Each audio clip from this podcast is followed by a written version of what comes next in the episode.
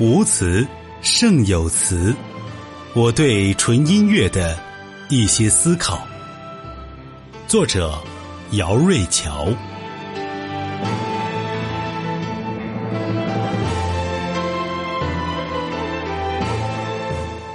早就想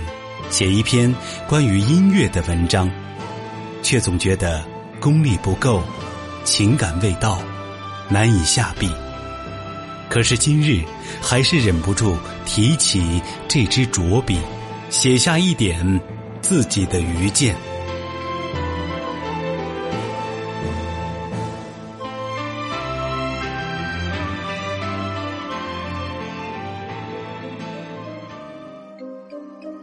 如果说舞蹈是无声的艺术，那么音乐就是有声的艺术。音乐的种类很多，概念很大。如果没有极深入的研究和极高的造诣，是很难从大音乐的角度给出一些关于音乐的指点和评价的。就我个人而言呢，乐理一丝不通，唱歌又基本跑调。按说本不具有点评音乐的水平和能力，但作为一个普通的听众，总还是可以在自己知悉的范围内写写自己对音乐的思考和听完音乐的感受。如果有人问我有哪种音乐能达到老子的“大音希声，大象无形”的要求，我觉得纯音乐达到了。无词胜有词，是我听完纯音乐之后的第一感受。确实，纯音乐的格局和意境往往飘渺高远，给人以无尽的遐想。不过，很尴尬的是，我喜欢的纯音乐很多都来自日本，比如《英雄的黎明》，在 TVB 古天乐版的《神雕侠侣》中。被多次的引用，这使得我一直以为这首曲子源自香港，直到有一次看了酷狗音乐下方的评论，才知道这首曲子原来来自日本，是日本音乐人横山晶儿为卡通电影《三国志》制作的开篇曲。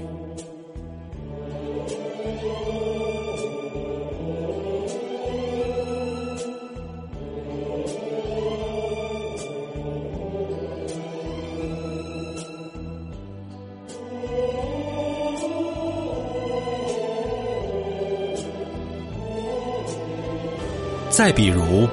《万里长城》和故宫的记忆，光看名字就是打死我，我也不相信这是日本的曲子。但事实就是，他们全都来自日本。《万里长城》是日本作曲家太田美之彦为动画片《中华小当家》制作的配乐，而《故宫的记忆》则是日本音乐团体神思者。为 NHK 电视台纪录片《故宫》所做的配乐，有一千个读者，就有一千个哈姆雷特。每个人对音乐的品味不同，听完音乐的感受各不相同。但是从后续评论的数量和内容来看，这几首纯音乐有着大量的听众，而且很受欢迎。当然，国内的纯音乐也有很多我喜欢的，如李志辉的《紫禁花园》、水墨兰亭和平遥古韵、林海的《琵琶语》、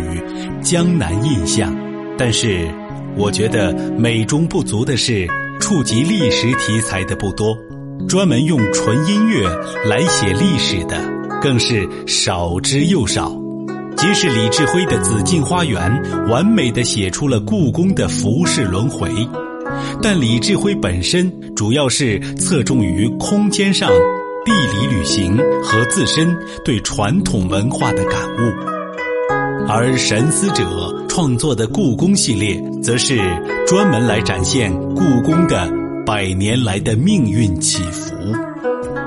至于西方的纯音乐，如。The Mass 等，不能说不好，只是总感觉少了点韵味儿。就如西方的名著，虽然说也很有思想，但是翻译过来之后，在语言上总是欠缺些美感。当然，我也不是说故意就去听日本的纯音乐，说日本的纯音乐好，去抬高日本的纯音乐。只是就我所了解的范围内，我个人觉得在历史题材方面，国内专门用纯音乐来表现历史的优秀作品还是太少了。可以毫不夸张地说，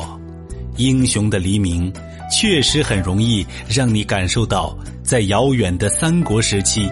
在那连绵的战火中，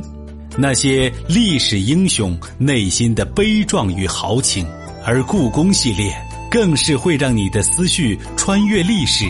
随着音乐的节奏，感受故宫所经历的历史兴衰、朝代更替和世事轮回。这就促使我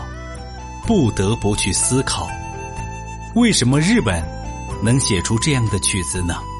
为什么日本的曲子能把中国的历史脉搏切得如此的准确呢？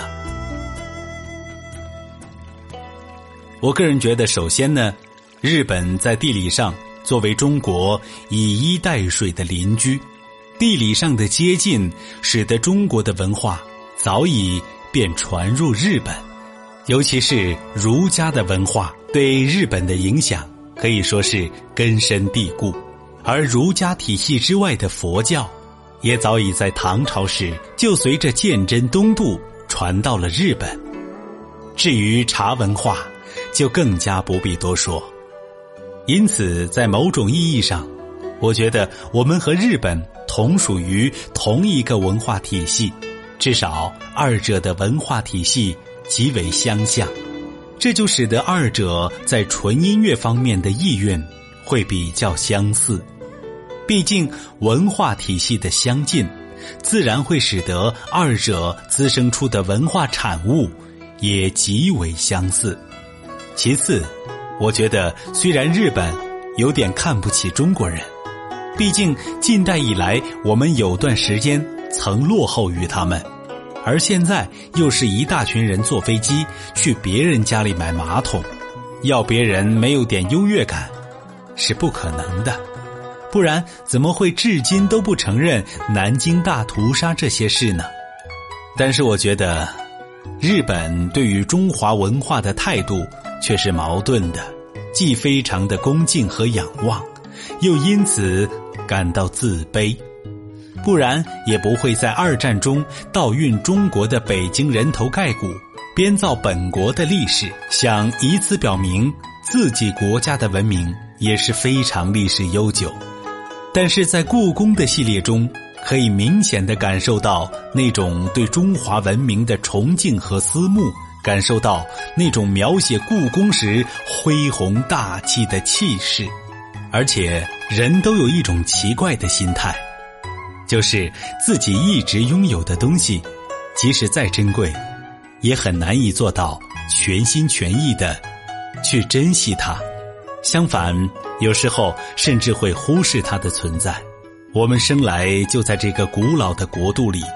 对周围拥有的一切很自然的。就会习以为常，因此，对于我们的文化很难做到像日本人那样恭敬仰望。最后就是，音乐的创作者本身就对中华文明有着极深的情怀，在音乐实际的创作过程中，融入了大量的中国元素，比如横山晶儿在创作《英雄的黎明》的时候。就融入了中国的民乐，还从大陆专门请了演奏员去日本全程参加录制。以上呢，是我个人思考的结果。虽然说音乐是无国界的，但是谁又会真的愿意自己在本国的文化方面被曾经的学生超越呢？